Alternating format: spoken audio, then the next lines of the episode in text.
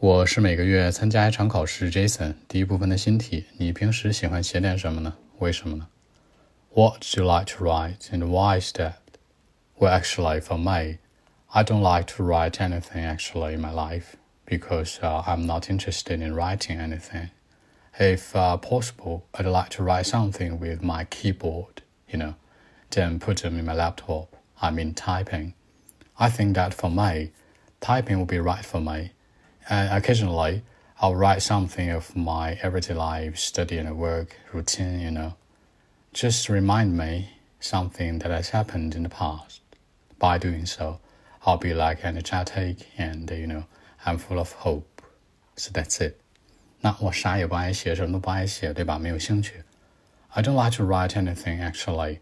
Not anything 就完全不的意思，或者说呢，I like to write nothing 也是什么都不写的意思。Not anything 等于 nothing。可以的话，如果可能的话，if possible。那电脑，电脑有三种啊，台式的 computer，然后笔记本 laptop，还有那个平板电脑，就是那个 iPad 什么的 pad。适合 be right for，fit well。那这东西适不适合我？Is right for me or not？那提醒 remind。OK，那我们再来一遍。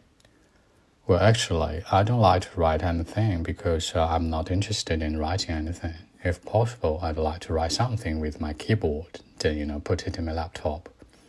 You know, I think typing would be right for me, and sometimes I'll write something of my everyday life, the study, work, the routine.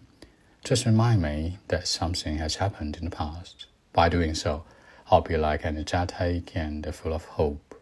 So that's it. 好，更多文本问题，微信 b 一七六九三九一零七。